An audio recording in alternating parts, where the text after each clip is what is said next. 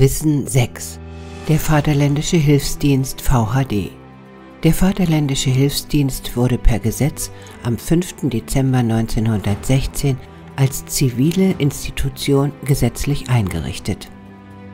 Mit der Hilfsdienstpflicht wurde eine zivile Ergänzung zur Wehrpflicht geschaffen. Alle deutschen Männer zwischen 17 und 59 Jahren sind für die Dauer des Krieges unter der Leitung des Kriegsamtes und damit unter dem Oberbefehl des deutschen Kaisers verpflichtet.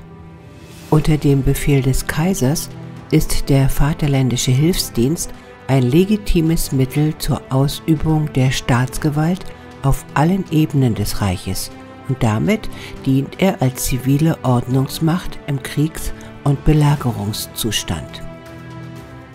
Männer über 59 Jahren Frauen und Mädchen können sich freiwillig zum Vaterländischen Hilfsdienst melden.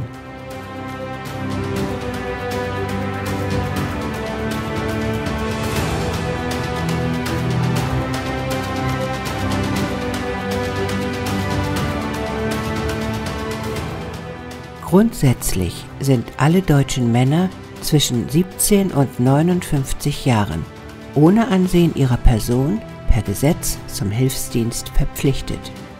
Der Oberbefehl liegt beim deutschen Kaiser und wird von ihm über das Kriegsamt ausgeübt, dem die 24 Armeekorpsbezirke des Deutschen Reiches unterstehen. Nun ist es an der Zeit, unsere Pflicht wieder zu erfüllen.